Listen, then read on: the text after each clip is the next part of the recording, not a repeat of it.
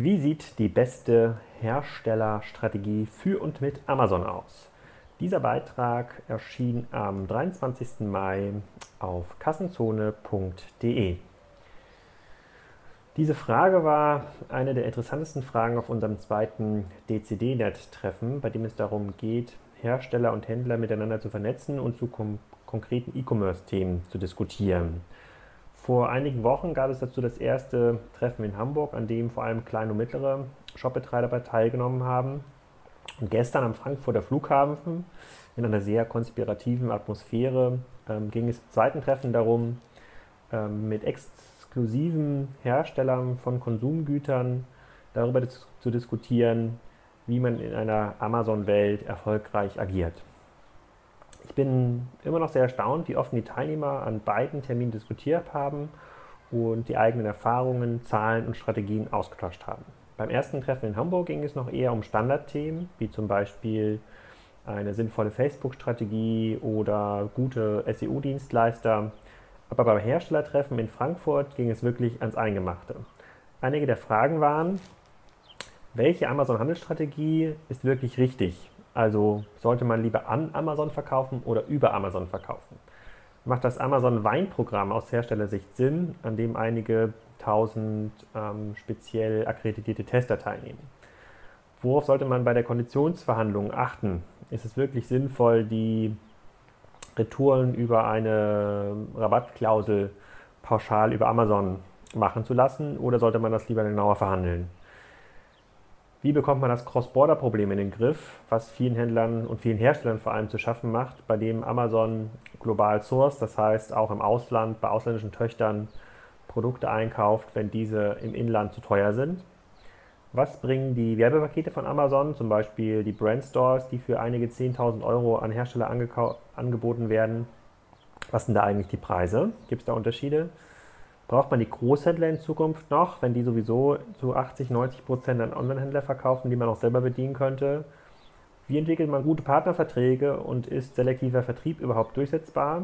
Welche Erfahrungen haben die offiziell bekannten Fälle mit der strikten Kontrolle von Amazon gemacht?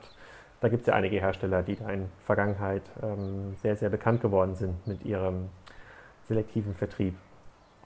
Das waren so die Fragestellungen, die uns da interessiert haben und zugelassen waren nur große Hersteller mit mindestens zweistelligen Millionen Innenumsätzen. Und diese Selektion war meines Erachtens auch die Basis für die sehr, sehr guten Diskussionen. Ich habe mindestens genauso viel gelernt wie die anderen Teilnehmer auch und es war toll zu sehen, dass es für viele der Fragen sehr sinnvolle Antworten gab. Damit habe ich ehrlich gesagt nicht gerechnet. Es gab kaum einen der zehn Teilnehmer, die sich aus insgesamt sieben Herstellern rekrutierten, die nicht mit operativ wirksamen Impulsen nach Hause gegangen sind, also die tatsächlich im Tagesgeschäft jetzt was anderes machen aufgrund der Gespräche im Workshop. Beängstigend zu sehen war, dass Amazon bei fast allen Teilnehmern der mit Abstand wichtigste Online-Kanal ist und perspektivisch stark wachsen wird. Die Null-Box-Strategie von Amazon bezüglich der Herstellerinteressen sorgt da bei allen für Sorgenfalten. Das beeinflusst zwar nicht die operativen To-Dos der nächsten zwölf Monate, aber auf das harte Vertriebsgespräch mit Amazon muss sich jeder Hersteller einrichten, wenn mindestens 20 bis 30 Prozent des Umsatzes über Amazon, über Amazon gemacht werden. Zum Glück gab es dazu auch ein paar kluge Gedanken.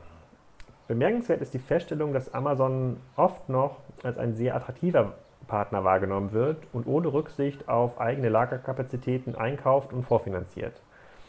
Auf der K5 Cruise im März, die ich zusammen mit Jochen Krösch veranstaltet habe, hat sich dazu ein Teilnehmer auch sehr, sehr ausführlich beschäftigt und gesagt, dass der Free Cashflow bei Amazon aufgrund des enormen Wachstums, ca. 20 Prozent auf einer Basis von jetzt 75 Milliarden Dollar, einfach gigantisch ist und Amazon deshalb nicht wie ein in Anführungsstrichen ordentlicher Händler Handel betreiben muss.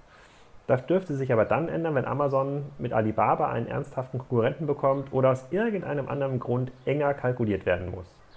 Dann widerfährt auch den großen Herstellern das, was mir ein Kieler Shop-Betreiber und Hersteller vor kurzem erklärte. Wenn du mal den schlechtesten Kundenservice der Welt erleben willst, dann melde dich einfach als kleiner Händler oder Hersteller bei Amazon an, sagte er. Das Treffen wiederholen wir sicherlich in den nächsten Monaten wieder. Aktuell planen wir noch Treffen in Hamburg und Hannover, wobei dort die Themen noch nicht fixiert sind. Die Anmeldung ist unter commerceday.de möglich. Ich bin noch etwas unentschlossen bezüglich der Agenda-Stellung bei den nächsten Events, weil es sehr, sehr auf die Teilnehmer drauf ankommt. Wenn die Teilnehmer ein sehr heterogenes Interessengebiet haben, zum Beispiel wenn ein kleiner Modehändler ähm, auf einen großen Onlinehändler trifft oder andersrum ein kleiner Onlinehändler auf einen großen Modehändler, dann bleiben die Diskussionen erstmal noch an der Oberfläche und gehen nicht so in die Tiefe wie bei der Veranstaltung in Frankfurt. Ähm, da werden wir nochmal schauen, ob wir mit Experten arbeiten, was immer zu einem sehr vertrieblichen Charakter führt, oder ob wir stärker selektieren, so wie wir das in Frankfurt gemacht haben. Aus Sicht der Händler, die keine Produkte herstellen und die Lieferung der Hersteller bzw. Großhändler, für die sie, ähm, auf die sie angewiesen sind, da sieht die Welt natürlich ganz anders aus.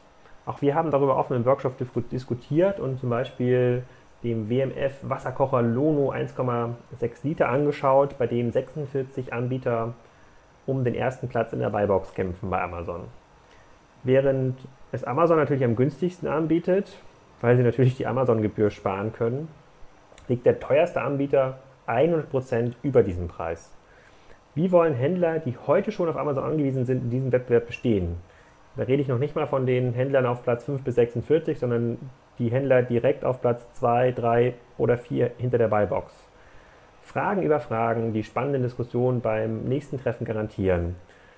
Mitte Juni, also in ein bis zwei Wochen, kommt ein kleines White Paper dazu raus auf Kassenzone, ähm, was sich konkret mit dem Thema Direktvertrieb auseinandersetzt. Und zu guter Letzt vielleicht noch eine Umfrage oder für die Hörer des Podcasts, ähm, äh, die können dort im Podcast kommentieren. Welches Investment haltet ihr für einen Amazon Brand Store, also der gelabelte Store bei Amazon mit dem Logo des Herstellers, für sinnvoll? Möglichkeiten sind 10.000 Euro bis 100.000 Euro. Auf kassenzone.de habe ich ein Beispiel von Silit verlinkt. Vielen Dank fürs Zuhören.